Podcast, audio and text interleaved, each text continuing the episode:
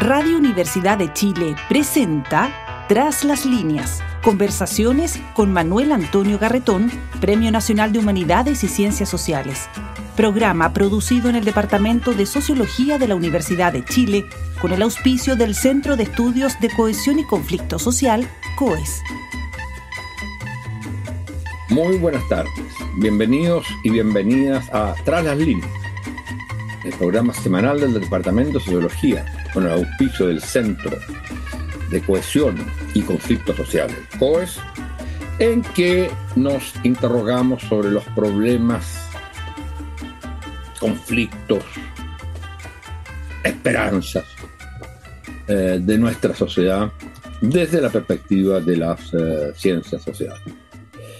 Eh, y tratamos de mantener un equilibrio entre las distintas áreas temáticas, eh, de modo que no convertirnos en un programa especializado, por supuesto, que hay ciertos temas fundamentales de repente la coyuntura, como fue el proceso constituyente, como es, como ha sido el tema de la conmemoración de los 50 años, eh, y otros que de repente obligan a tener eh, un conjunto de eh, conversaciones sobre ese tema. Pero hay otras líneas de tendencias que no son, eh, problemas que no son coyunturales, pero que están atravesando profundamente la transformación de nuestras vidas y de nuestras sociedades. Y yo diría, en el caso de quienes nos dedicamos a la docencia, eh, nuestra profesión de académicos. Y son temas que tienen que ver, bueno, por un lado, temas relacionados con las transformaciones civilizatorias, del eh, cambio climático, de los temas del, que ha puesto el feminismo, y por otro lado las transformaciones tecnológicas, y científicas y tecnológicas. Y dentro de eso, uno de los puntos, una de las cuestiones hoy día quemantes, eh, es el tema de la inteligencia artificial. Eh, que debes, que es un tema subyacente, permanente, fundamental, pero que de repente asoma en términos coyunturales cuando aparece un nuevo producto o un nuevo invento o una nueva película que habla sobre eh, eh, estos temas. Y es evidente que desde ya se está afectando, a veces sin que nos demos cuenta nuestro modo de ser, nuestro modo de convivir. Tanto que la inteligencia artificial llega a plantearse eh, temas como qué es estrictamente lo humano. Y eh, entonces lo que queremos es hoy día abordar este tema eh, desde con un especialista que es un profesor de la Universidad de Chile, que inicialmente fue periodista, se doctoró en teoría de la literatura y en literatura comparada en la Universidad de, de Barcelona y que fue derivando a estos temas de comunicación y de inteligencia artificial, entre otras cosas, y forma parte hoy día, por ejemplo, de la Comisión de Desinformación eh, que ha creado el, em, el, gobierno. Y ha participado en proyectos muy importantes a nivel regional, a nivel latinoamericano, eh, sobre el tema de la inteligencia artificial, teniendo él una cierta especialización dentro del tema general en cómo esto afecta a los problemas de inclusión y cómo esto también afecta eh, a jóvenes y niños. Uno diría que a los jóvenes y niños a, los que menos le afecta la inteligencia artificial, porque eh, pueden entrar muy fácilmente a ella. En cambio, a nosotros sí que nos produce un gran problema. ¿Y para qué decir? A quienes enseñamos cuando tengamos que corregir un trabajo que está hecho de, una, algún estudiante, que está hecho básicamente a partir de los GTP o de alguna otra fórmula al respecto. Pero él ha estado participando en programas muy importantes de, de, innovación en materia de inteligencia artificial, de entender los problemas que se están eh, produciendo en eh, países como, eh, sobre todo, digamos, en Colombia, pero para estudiar el conjunto de ello, de, estos problemas en la región, en América Latina. Se trata de Leonel Brosi, que es director del Núcleo de Inteligencia Artificial y Sociedad, es profesor asociado de la Facultad de Comunicaciones de la Universidad de Chile, ha participado en una cantidad muy importante de eventos a nivel latinoamericano internacional sobre estos temas. Es autor de eh, varios libros eh, y artículos y, muchas conferencias. Eh, tiene un libro en el cual es editor sobre inteligencia artificial y bienestar de las juventudes en América Latina, que es uno de los temas que vamos a hablar porque se ha especializado en esta vinculación entre jóvenes y niños, como decía, y, eh, e inteligencia mm, artificial. Bueno, muchas gracias por estar con nosotros hoy día, eh, Leonel. Y yo quisiera partir por el, eh, una de las cuestiones que tú planteas en tus intervenciones como una cosa central. Hay que avanzar, hay que innovar en inteligencia artificial porque ello puede ser un instrumento muy importante de desarrollo en la región, pero siempre y cuando paralelamente se camine en dos, creo que hablas de capas, eh, que están debajo de la innovación en, en, inteligencia artificial, que tiene que ver, por un lado, con el, eh, los temas de ética, fundamentalmente. O sea, avance de inteligencia artificial siempre y cuando vaya haciendo avance en la reflexión ética al respecto. Y por otro lado, en el conocimiento, en el contexto de la sociedad concreta en que eso se va a instalar o aplicar. Especialmente, ¿no es cierto?, en este, en, los casos que tú has analizado, en lo que son niños y jóvenes, de modo que la inteligencia artificial no sea otro elemento más en la exclusión o en las desigualdades. Bueno, tú, de nuevo, bienvenido, eh, y te diría la importancia que tiene esto de la ética vinculada a la innovación en inteligencia artificial. Tú dabas un ejemplo muy bueno en uno de los, tus artículos. Puede ser. Muchísimas gracias, Manuel Antonio. Bueno, un honor eh, estar aquí conversando contigo y gracias por las preguntas también y por traer estos temas a, discusión, ¿no? que son sumamente importantes. Eh, bueno, efectivamente, eh, yo diría que la inteligencia tú habías mencionado una premisa, hay que avanzar en, en, los temas de inteligencia artificial yo diría que sí, tenemos, digamos, pero necesitamos avanzar porque ya está en la sociedad, ya está eh, como decía Borges, justamente estábamos conversando recién eh, antes de empezar el, programa sobre Borges. Eh, sí, porque, perdón, no, lo dije que hiciste tu tesis. Ah, hice un, sí, el, el magíster en comunicación de la Universidad Austral. Pero bueno, siempre dicen que el, Borges tiene el don de la ubicuidad, las obras de Borges, porque siempre la puedes eh, comparar o contrarrestar con cualquier fenómeno social. Por lo general siempre hay algo en algún texto de Borges al que puedes hacer eh, referencia. Em, y bueno, sobre la inteligencia artificial también, ¿no? Pero bueno, hablando de este don de la ubicuidad, la inteligencia artificial está instalada en nuestra sociedad. Eh, está en muchos lugares que en ocasiones no sabemos que detrás de determinados sistemas hay sistemas de inteligencia artificial, ¿no? Eh, para dar un ejemplo y aterrizarlo a algo mucho más como terrenal, entre comillas, por ejemplo, los sistemas de reconocimiento facial, ¿no? Hoy en día en las grandes ciudades, eh, por ejemplo aquí en algunas estaciones de metro o en Buenos Aires también, en el subte, hay sistemas de reconocimiento facial, ¿no? Que pueden reconocer a determinados sujetos si, por ejemplo, eh, la policía de investigaciones los está buscando por algún tema, etc no hay un consentimiento de quienes transitan por digamos, que, que se haga un reconocimiento facial de, de tu propia cara, ¿no? Eh, esto ha sido muy eh, discutido también por fundaciones de derechos, que, de derechos humanos que se dedican a, la intersección entre algoritmos y derechos humanos, en el sentido de que, por ejemplo, los algoritmos eh, tienen un gran margen de error a veces y pueden identificar por citar un ejemplo, como delincuente a una persona que no lo es, ¿no? Por, por, un error, por un sesgo algorítmico. Y eso tiene implicancia para los derechos de esas personas, porque las tecnologías no están tan afinadas como para no cometer esos errores. Entonces, hay una serie de, complicaciones éticas ahí, por ejemplo, que tiene que ver con el consentimiento informado. Yo no di el consentimiento para que la cámara haga un registro de mí y me identifique, en fin, en el metro, por ejemplo, o nadie me informó de que hay un sistema de reconocimiento facial.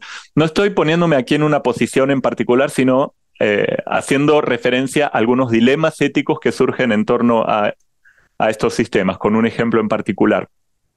Entonces, yo creo que la inteligencia artificial ya está instalada en muchos más eh, sectores de la sociedad y de nuestra vida diaria de lo que nosotros nos imaginamos. Entonces es importantísimo avanzar en comprenderla, en comprender cuál puede ser el impacto para la sociedad, tanto en, el sentido positivo como en los riesgos y desafíos que presenta para la sociedad. Y en ese punto, en, en esos puntos en particular, riesgos y desafíos, hay que ver el tema ético, ¿no? Ahora, cuando hablamos de tecnologías en general, ¿cuáles, serían, los principales desafíos? Porque tienes, también un trabajo sobre eso. antes de ver cuáles son las cosas que hacen, ¿cuáles son los grandes desafíos en esta materia? Mira, los desafíos son muchísimos, podríamos estar horas para eh, enumerarlos, pero podría hablar uno que es transversal, que tiene que ver con la privacidad de datos. Recién daba el ejemplo de reconocimiento facial, donde se eh, extraen datos de las personas para poder comparar, por ejemplo, con diversas fotografías hasta dar en la tecla de cuál es la persona que se está buscando, en fin. Eh, ¿Desde dónde sacaron esos datos? ¿Para qué fines los utilizan? La persona tiene consentimiento. Recién, por ejemplo, cuando hiciste la presentación, eh, hiciste el comentario de que los niños quizás son los menos afectados. Ahí podría quizás discrepar en el sentido de que muchas veces las empresas toman datos de niños, niñas y adolescentes para comercializar esos datos. ¿no? Por ejemplo, eh, cuando hacen, eh, hoy en día muchos niños, aunque la edad eh, para poder usar una aplicación de redes sociales es en general de 13 años, muchos niños menores utilizan Instagram, tienen ya sus redes sociales en, en los dispositivos móviles, ¿no? ¿Qué pasa cuando compañías hacen eh, publicidades dirigidas a niños. Eh, a, partir de los, a partir de los datos que toman de niños, que son datos que los niños no saben que, que, los están tomando, etcétera. Sí. Aquí diste el mejor ejemplo del, del, del, problema que, que, estamos planteando. Porque los niños y jóvenes hoy son los menos afectados por el avance tecnológico de la inteligencia artificial. Y son los más afectados quizás por los problemas éticos que eso plantea.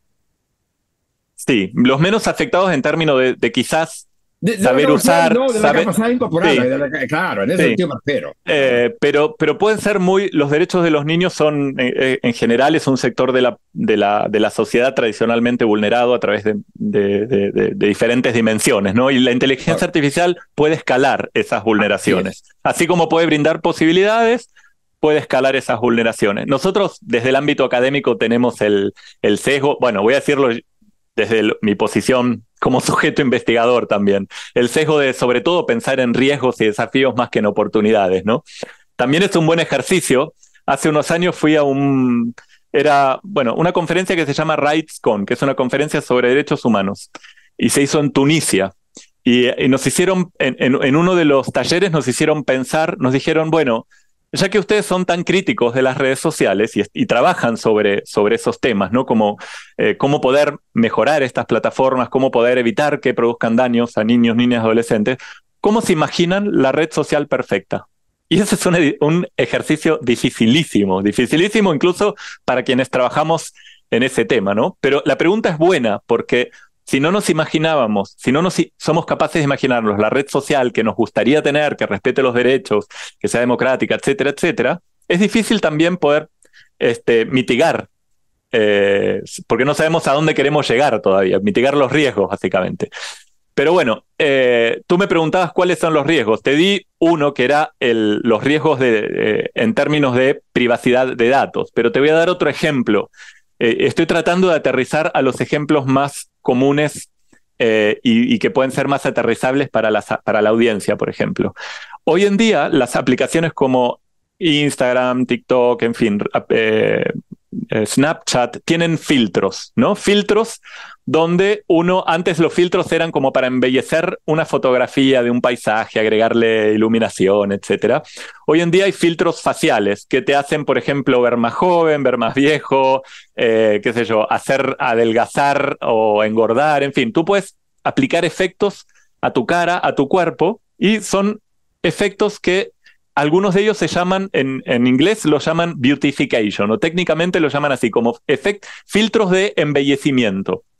Resulta ser que esos filtros han causado, eh, por ejemplo, eh, dismorfia eh, en, muchas adolescentes, que en el fondo es que tienen una autopercepción de su cuerpo dañina, en el sentido que, por ejemplo, prefieren cómo se ven con el filtro que cómo se ven ellas a sí mismas en el espejo. y consecuentemente, por ejemplo, solicitando eh, que quieren hacerse cirugías para poder verse como tal filtro, que se ven mucho más guapas o no, de acuerdo a unos constructos socioculturales de belleza, ¿no? O comerciales de belleza. Entonces, ese también es un desafío que tiene que ver con, eh, con salud mental también. O hay un montón de, por ejemplo, el hecho de que hagan scroll, scroll tú down. Trabajas un programa, tú trabajas también en un programa especial de salud mental en estos términos para eh, jóvenes y niños. Sí, en el núcleo milenio IMAI para mejorar la salud mental de jóvenes y niños. Por ejemplo, si tú agarras eh, un celular y empiezas a hacer scroll down, que en el fondo es con el dedo para ir viendo más información, etcétera, hasta eso desde la eh, psicología comportamental tiene efecto. El hecho de hacer así te invita a, volver a hacer así. Y las redes sociales, en el fondo, las, las, compañías, eso también lo tienen medido. Saben, en el fondo es captar la atención. ¿Cómo poder captar la atención el mayor tiempo posible? que incluso tiene que ver con temas, con, con, temas del, cuerpo y no solamente de los contenidos. Entonces, estoy mencionando algunas de las cosas que hacemos habitualmente, ¿no? Como usar el celular, eh, que tiene dimensiones eh, en términos de riesgos y desafíos, una dimensión ética muy importante. Y lo otro, bueno, que también estuvimos conversando y que tú me bien me presentaste, el tema de la desinformación, cómo la inteligencia artificial, por ejemplo, puede escalar de una manera sin precedentes el nivel en que se distribuye y se propaga la desinformación en lo que muchos llaman como el ecosistema digital, ¿no? Porque los volúmenes de datos son mucho mayores. Entonces, ese es otro de los desafíos.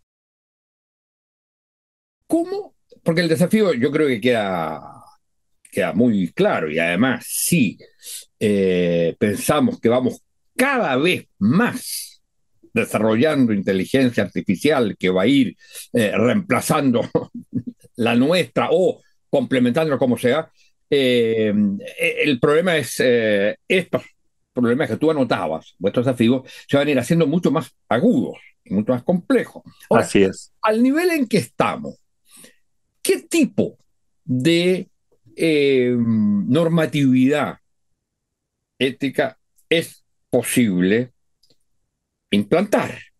Y segundo, ¿qué posibilidades hay de... Una cosa es descubrir cuáles son las normas éticas, otra cosa es cómo se pueden implementar, porque estamos frente a poderes. ¿eh? Exacto. Y uno puede ponerle nombre a Musk y a los otros puede ponerle nombre, ¿no es cierto? Eh, no, eh, son poderes relativamente impersonales, es decir, son poderes que actúan como sistema. ¿Cómo le puedes poner normas éticas a esos sistemas? Bueno, es una excelente, la segunda sobre todo es una excelente pregunta. Digamos, existen ya marcos éticos, ¿no? La, Unión Europea tiene, determinados países en Europa también, y yo siempre doy el ejemplo de Colombia porque es donde me tocó también participar y colaborar en ese marco ético que lo diseñó Armando Guío. Eh, que está muy avanzado Colombia en esta materia. Colombia sí. Eh, bueno, hay un tema ahí que ahora lo voy a, lo voy a mencionar también. Digamos, trabajar en estrategias de inteligencia artificial, por ejemplo, que respeten los derechos humanos de las personas, que no los vulneren, no tiene que ser algo propio de un gobierno, o sea, tiene que trascender los gobiernos, cualquiera sea el, partido político, digamos. Porque si hoy día un gobierno saca un, eh, un marco en inteligencia artificial y el siguiente gobierno lo anula, es como estamos de nuevo en el, casi en el cuento del huevo y la gallina, ¿no?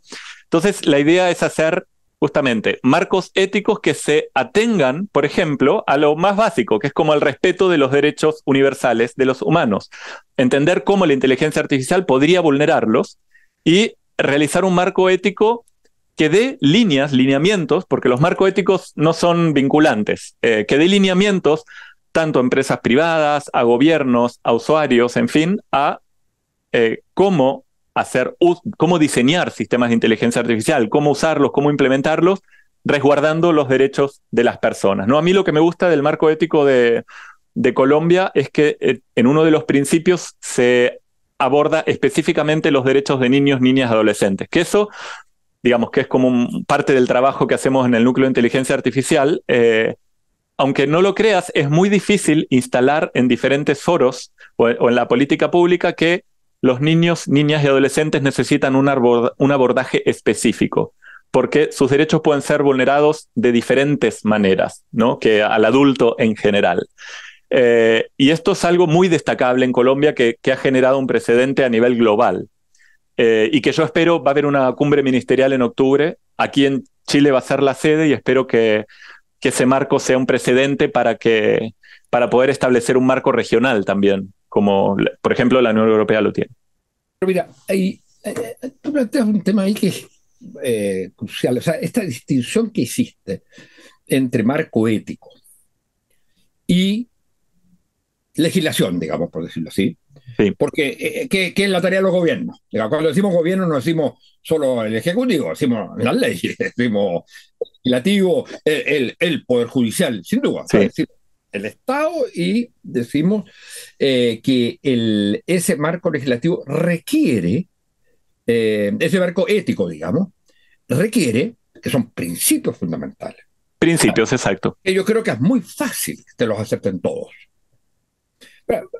mira, vamos a poner un ejemplo complejo, si tú quieres. Me gusta el desafío, vamos. Si tú quieres lo comentas, si tú quieres no, porque tiene que ver con el hecho de tu participación en la Comisión de Desinformación. Yo creo que establecer un marco ético a partir de una comisión como esta. No, no estoy poniendo el. Eh, no es para que refiramos al ejemplo concreto de esto, pero sobre el tema de la información tú puedes tener marco ético. Pero inmediatamente tendrás oposición permanente a cualquier legislación en esa materia por parte de los múltiples intereses creados. Los intereses creados son, por supuesto, lo de los grandes poderes que no quieren que las cosas eh, se digan como son, lo de los que controlan estos sistemas de tecnología, etc., y también los que los aplican, que son los periodistas. Y se produce entonces eh, una, eh, un rechazo de los, de los distintos tipos de poderes fácticos que existen, que para estos efectos, porque la, profesión de periodismo no es en sí mismo un poder fáctico, pero para estos efectos se transforman en poderes fácticos que defienden determinados intereses de la, profesión que hacen difícil que los marcos éticos penetren. A estos distintos grupos o sectores, eh, porque sienten que con eso están perdiendo su propia identidad y lo que ellos eh, saben hacer y hacen. Entonces, es posible tener, eh, yo creo que podemos llegar a marcos éticos eh, y, que no tengamos legislaciones. Es posible llegar a tener legislaciones. O sea, volver a lo que tú decías, esto no es a nivel de gobierno, esto es a nivel de principios generales. Pero no es fundamental que los gobiernos acepten ello? Eh, a ver, eh, diseñar un marco ético tampoco, digamos, no considero que sea algo, eh, sí, como tal como lo dijiste tú, es algo probable, algo que se puede hacer, no es simple, simplemente por el hecho de, por ejemplo, pensando en marcos éticos para plataformas digitales, redes sociales, etcétera, porque muchas veces no se conocen todos los mecanismos por los cuales las compañías funcionan. Entonces, ¿cómo hacer un marco ético que resguarde todos los posibles intersticios que puedan aparecer? ¿No? Eh, yo hoy di una clave, ¿no? Como básicamente hacer hincapié en los derechos fundamentales, en la protección de los derechos fundamentales, y si cualquier determinada acción de una plataforma social, etcétera, vulnera esos derechos, por supuesto, tiene que estar resguardada. Entonces, eso es una buena manera de, comenzar, ¿no? Como los, todos los marcos que hay internacionales en relación a, a derechos. Eso por un lado. Como bien dijiste, no, los marcos éticos no son vinculantes, es decir, no están atados a una regulación. Ahora, existen, por ejemplo, en Europa está la Ley General de Protección de Datos. Existe. Y que tiene un apartado específico para eh, proteger a, los datos privados de las personas, por ejemplo. Tiene un apartado específico sobre eh, funcionamiento algorítmico. Nosotros en Latinoamérica hay países que están más avanzados, como Brasil, como Colombia, pero todavía no tenemos, no tenemos, eh, yo diría ni lejos todavía una ley general de protección de datos de las personas, ¿no? Y como bien lo planteas, eh, digamos, yo acá no soy jurista, tampoco tengo la, potestad ni, ni, la expertise para crear regulaciones, ni, mucho menos, pero sí el haber participado eh, en, diversas estancias relacionadas con, plataformas digitales, etcétera, eh, tengo un poco idea de lo complejo que es eso, ¿no? Porque no es llegar y regular una plataforma social, por ejemplo, sin que estén todos los actores involucrados en esa conversación. Y eso simplemente por, incluso los privados estoy hablando, ¿no? Y eso simplemente por la falta de conocimiento. Al, tener falta de conocimiento, es muy probable que la regulación sea mala y una regulación que pueda ser peligrosa. Por ejemplo, hay diversas instancias de proyectos de regulación en Chile. Han habido eh, de redes sociales, de plataformas de redes sociales, incluso de regulación de desinformación que trascienden todos los partidos políticos que eh, colocan penas, penas con multas altas, penas de cárcel, eh, dentro de los proyectos. Y eso es súper peligroso porque depende también bajo qué gobierno esa regulación funciona, si, justo toca un gobierno autoritario, en fin, puede ser súper complicado. Entonces, eh, digamos, ante tu pregunta de si existen experiencias, sí existen experiencias. Eh, la Ley General de Protección de Datos es una, una ley que hay que mirar, es una ley que no, no, significa que hay que copiar, porque nosotros tenemos eh, particularidades latinoamericanas, particularidades como país. Eh, hay dinámicas que funcionan diferentes, pero hay precedentes y precedentes de, cosas que han funcionado bien y que, que han funcionado mal. Hasta ahí es mi límite de lo que puedo decir porque no soy, como te digo, jurista, pero, pero sí que es un, es un ámbito sumamente complicado, ¿no? Pero yo creo que el un marco ético es algo súper útil incluso para que quienes piensan en legislar, quienes tengan la potestad de legislar, puedan agarrar esos insumos, puedan leer esos marcos éticos e incluirlos dentro de, los diferentes proyectos, por ejemplo. Son como insumos guías, básicamente. Te voy a hacer una pregunta que, que, puede ser, eh, digamos que, como tú bien dices, tú no estás metido estrictamente en el aspecto técnico, legislativo, etc. Pero con el ejemplo que tú dabas, del modo como la inteligencia artificial puede producir un daño enorme en los niños y jóvenes por el uso del, de la técnica que, ¿cómo le llamabas? El embellecimiento. Por ejemplo, es uno, uno de los muchos ámbitos. ¿Qué tipo? Pero ¿Qué norma puede haber que impida que eso se haga? ¿Cómo? Porque yo entiendo que la protección de datos es bastante más fácil. No, no te creas, es bien, bien complejo el tema de la protección de datos. Pero, uno, entiende, uno entiende eh, la protección de datos, ya. Pero incluso esta también, la verdad que esta también es una eh, violación respecto de los eh, de la identidad a través de datos, que son los datos que tú tomas del rostro de la persona y, lo cambias. Pero eh, ¿se te ocurre que a esos niveles del manejo de la inteligencia artificial es posible tener legislaciones? Es posible tener legislaciones. No es simple. En Inglaterra han eh, implementado, se llaman sandbox regulatorios, que son experimentaciones protegidas a lo largo de tiempo sobre regulación para ver si funciona o no. Que en el fondo son experimentaciones regulatorias para plataformas digitales, eh, lo cual es muy difícil de regular. Hoy en día existe, las plataformas son autorreguladas, es decir, todas las plataformas digitales tienen eh, normas comunitarias, ¿no? Que por supuesto se asesoran con comités externos, eh, se asesoran con especialistas en diferentes ámbitos, eh, por ejemplo, derechos de la niñez, en fin, eh, para establecer esas normas comunitarias y evitar que las plataformas produzcan daño mayor o reducir los, los potenciales daños.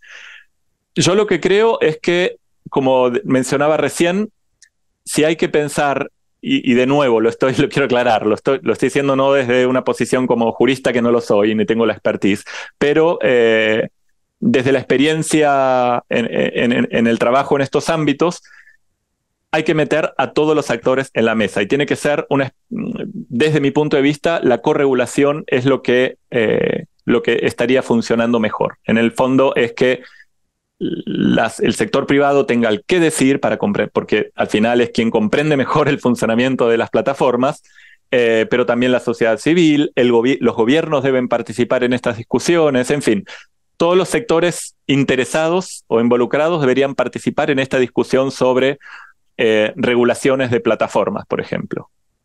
Eh, pero como te digo, ahí es mi límite. yo ahí en eso no, no intervengo. Mira, para terminar, porque desgraciadamente el tiempo nos pilló. te quisiera preguntar en tu calidad de investigador, de experto en el tema y al mismo tiempo de conocer distintas realidades y ver estas cosas desde el punto de vista también de niñez y juventud eh, y de inclusión. Eh, ¿Qué es el punto o el elemento que a ti te parecería prioritario hoy día en una política respecto a inteligencia artificial en Chile? ¿En qué centrarías eh, propuesta?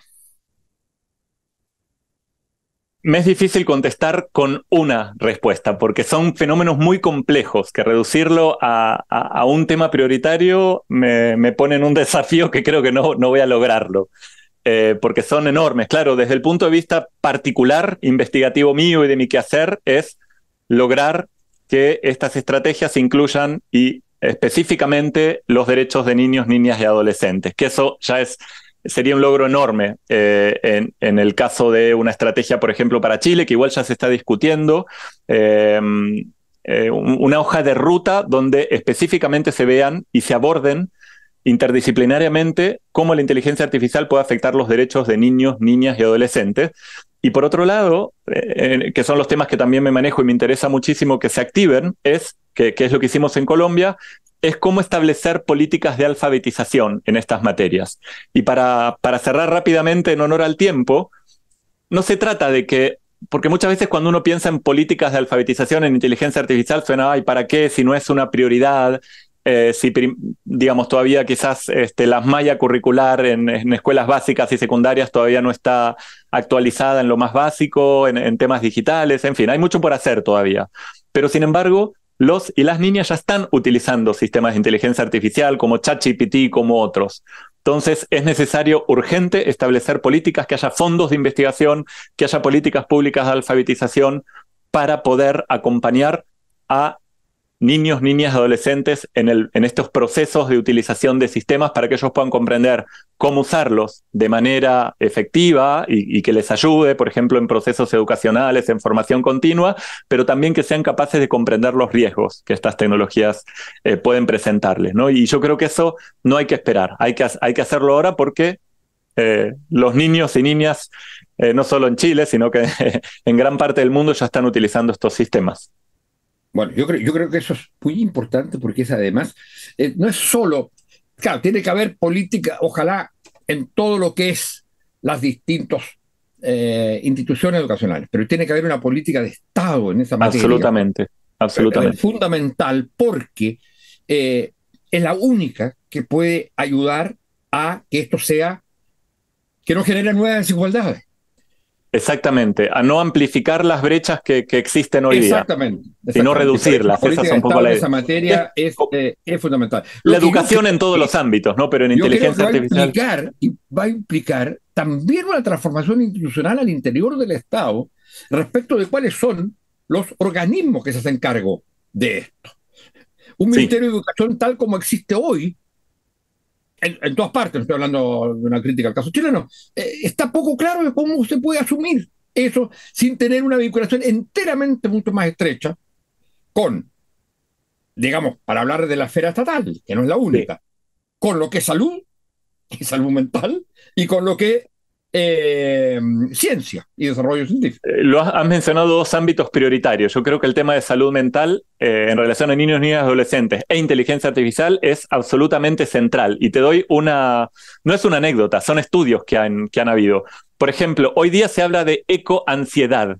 Ecoansiedad es, por ejemplo, los medios hablan del cambio climático, ¿no? Estoy hablando, no estoy hablando en Chile en particular, sino como en general a nivel global.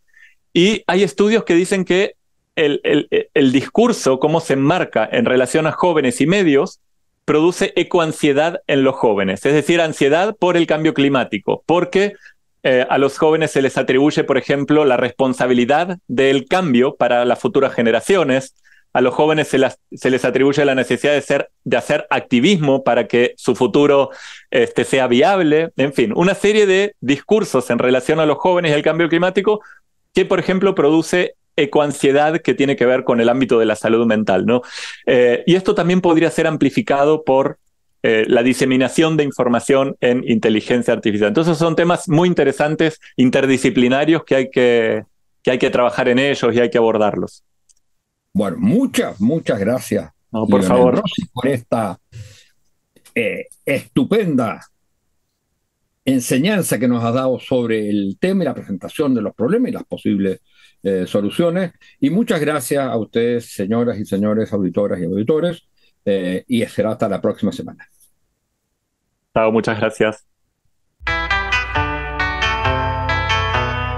Radio Universidad de Chile presentó Tras las líneas, conversaciones con Manuel Antonio Garretón, Premio Nacional de Humanidades y Ciencias Sociales programa producido en el Departamento de Sociología de la Universidad de Chile con el auspicio del Centro de Estudios de Cohesión y Conflicto Social, COES.